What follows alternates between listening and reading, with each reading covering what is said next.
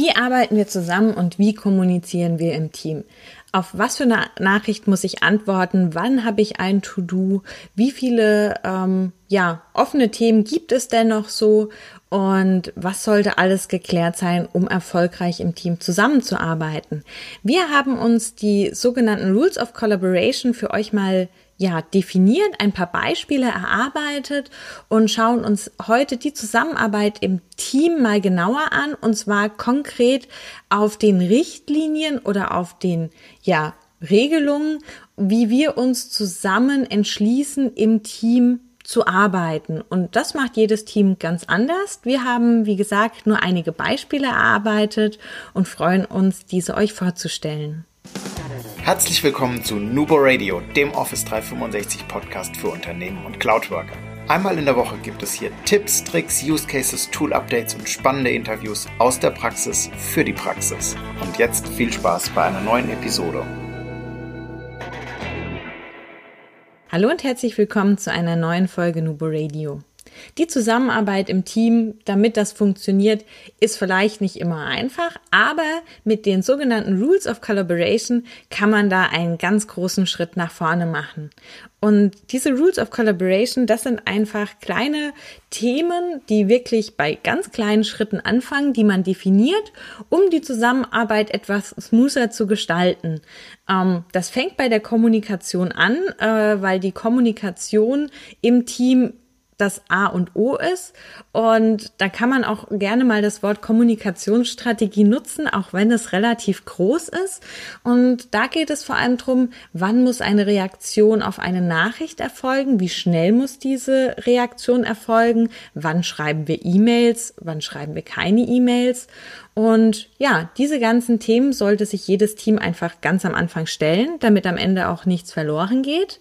Ähm, und gerade ähm, ja wo es sehr viele Kanäle gibt, damit auch man sich von Anfang an auf verschiedene Kanäle committet und weiß, okay, da findet die Kommunikation statt ähm, und dieser Kommunikationskanal ist für mich genau der richtige, so dass ich einfach nicht verwirrt bin. Und es gibt da ganz verschiedene und wir haben jetzt mal einige Beispiele ganz basic für euch vorbereitet und starten einfach mal mit der E-Mail. Also E-Mails ist uns völlig klar, werden nicht abgeschafft, wollen wir auch gar nicht. Gerade für den äh, formellen Kontakt sind diese ja noch sehr, sehr wichtig. Aber wann nutzen wir denn Team E-Mails oder in dem Team, in dem Projektteam die E-Mails und wann sollten die denn bearbeitet werden und beantwortet werden? Und da kann man sich zum Beispiel drauf committen, dass eine E-Mail spätestens nach 24 Stunden mal beantwortet werden sollte. Und auch wenn es nur ist, ich kümmere mich darum, ich habe sie gelesen und weiter geht's. Um die E-Mail-Flut auch einzudämmen, sollte man konkret definieren, wann denn Personen zum Beispiel in CC gesetzt werden. Oder wer ist denn dafür ähm, verantwortlich? Und da könnt ihr beispielsweise direkt festlegen, okay, ähm, Projektpersonen werden nicht auf CC gesetzt, sondern die E-Mail wird direkt an den Kanal in dem Team weitergeleitet. Auch das wäre so eine Rule of Collaboration. Und ja, wenn etwas zu tun ist, schreibt auch die klare Call to Action in die E-Mail und am besten noch, wann das Ganze erledigt sein soll, um da auch direkt eine Definition mit reinzubekommen. Ein weiterer Kommunikationskanal ist ja der Chat. Das heißt, auch hier haben wir in Teams die Möglichkeit, die Chat-Funktion zu nutzen, egal ob das jetzt ein 1 zu 1 Chat ist, ein Gruppenchat oder auch die Beiträge in dem Team selbst. Auch hier kann wieder mit diesen Rules of Collaboration definiert werden, wann zum Beispiel eine Nachricht als wichtig markiert wird oder als dringend. Da bekommt man ja dann auch immer noch diese ähm, schönen Pop-up-Fenster, dringende Nachricht, wann sowas dann beantwortet werden sollte und wann auch mal jemand zum Beispiel ähm, über einen anderen Kanal noch angeschrieben werden darf, trotz dieser Chatnachricht schon, weil es wirklich, wirklich dringend ist. Also wann greift man dann vielleicht wirklich zum Handy und ruft ihn auch mal direkt dann an, ähm, wenn man weiß, er ist vielleicht trotzdem gerade nicht erreichbar. Also das alles ähm, sollte beachtet werden, wenn man da um das Thema Chat geht. Ähm, das sind so mal die hauptsächlichen Kanäle im Moment, mit denen auch wir arbeiten in den Projekten, so klar Beiträge, Chat, äh, Teams, E-Mail und so weiter. Wenn ihr Yammer nutzt, ist auch das noch was, äh, was ihr mit beachten solltet. Gibt es noch eine Yammer-Gruppe, die irgendwie abgeupdatet wird? Wann ist eine Information zum Beispiel so offiziell, dass sie über Yammer noch kommuniziert wird? Also da immer mal noch mit einbeziehen, was es vielleicht denn sonst noch so gibt, auch an internen Kommunikationskanälen. Dann ist natürlich auch ganz klar die Planung und Aufgabenverteilung ähm, sehr wichtig. Das heißt, die Themen ähm, gerade im Planner, wer ist für welche Aufgabe verantwortlich, ähm, wie wird definiert, wann eine Aufgabe abgehakt wird, ähm, wer stellt neue Aufgaben ein, wann ist wirklich, äh, wann wird welches Label verwendet und, und, und. Also auch diese Themen sollten definiert werden. Ähm, da mal ein komplettes Beispiel, so, also die Aufgaben werden alle im Planner erfasst, die Aufgaben werden immer gemeinsam in dem Projekt Surefix hinzugefügt. Das heißt, es wird dann die Aufgabe mal kurz angesprochen, hey, das wäre noch zu tun und dann gemeinsam da drauf gefügt. Kann jetzt auch zum Beispiel definiert werden, dass das nur der Projektleiter die Aufgaben erstellt. Ähm, dann, wer wird denn immer zugeordnet? Wem wird die Aufgabe zugewiesen? Allen Beteiligten, nur einem? Ähm, auch dem Projektmanager, der da vielleicht für den ähm, Feedback-Prozess verantwortlich ist. Wie wird damit umgegangen, wenn mehrere Personen der Aufgabe zugewiesen wird und die Person dann seinen Part erledigt hat? Wird es in der Checkliste festgehalten oder nimmt derjenige sich einfach aus der Aufgabe dann raus, sodass sie ihm nicht mehr zugewiesen ist? Wird das auch wieder gemeinsam in dem Schurfix am Wochenende beschlossen? All diese Themen.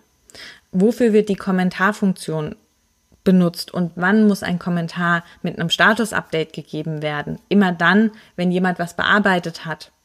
Wichtig zu definieren.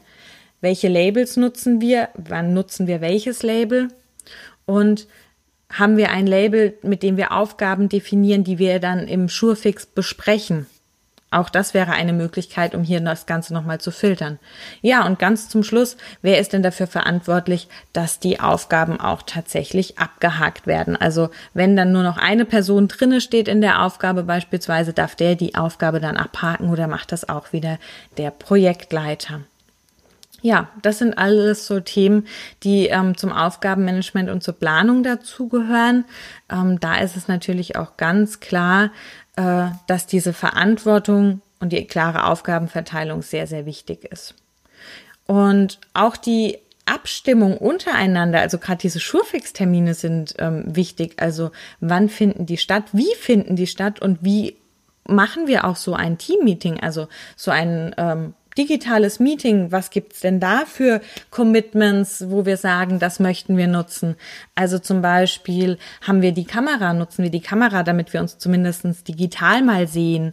Ähm, gibt es irgendwie ein spezielles Hintergrundbild jetzt in Teams, das wir verwenden? Äh, gibt es immer einen Team-Link, der in dem Surefix mit drinne hängt, dass die digitale Teilnahme von Anfang an immer als möglich erachtet wird? Wenn jemand sprechen will, nutzen wir die Handheben-Funktion zum Beispiel. Wir machen alle immer unser Mikrofon stumm, wenn wir nicht sprechen, um die Qualität hochzuhalten. Wir nutzen am Anfang die ersten zwei Minuten auch so ein bisschen für den sozialen Austausch und dann geht's aber pünktlich los. Der Wartebereich, der ist immer ausgestellt, weil wir eh alle aus einer Organisation sind. Und den Chat nutzen wir, um ein kurzes Update zu geben, wenn jemand früher gehen muss, damit alle Bescheid wissen oder wenn jemand kurz mal äh, in einem anderen wichtigen Telefonat ist, dass man das weiß. Also auch das wäre eine, ähm, ein Commitment im Team für digitale Meetings, für das Surefix. Ja, das ist also auch ganz wichtig. Und dann gibt es noch so weitere interne Kommunikationsregeln, die ihr einfach generell ja auch nutzen könnt. Ähm, zum Beispiel, wenn ein Anruf verpasst ist, wann rufe ich zurück?